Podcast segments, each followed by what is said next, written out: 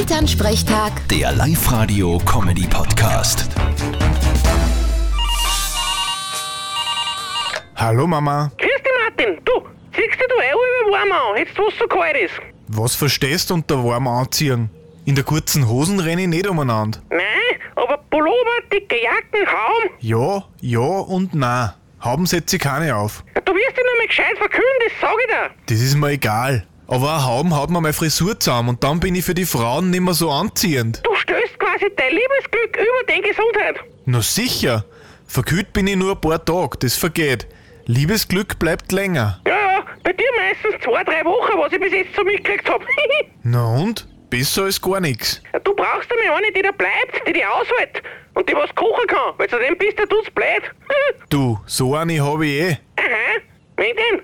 Na, die. Pfiat Mama. Haha, lustig. Vierte Martin. Elternsprechtag. Der Live-Radio-Comedy-Podcast.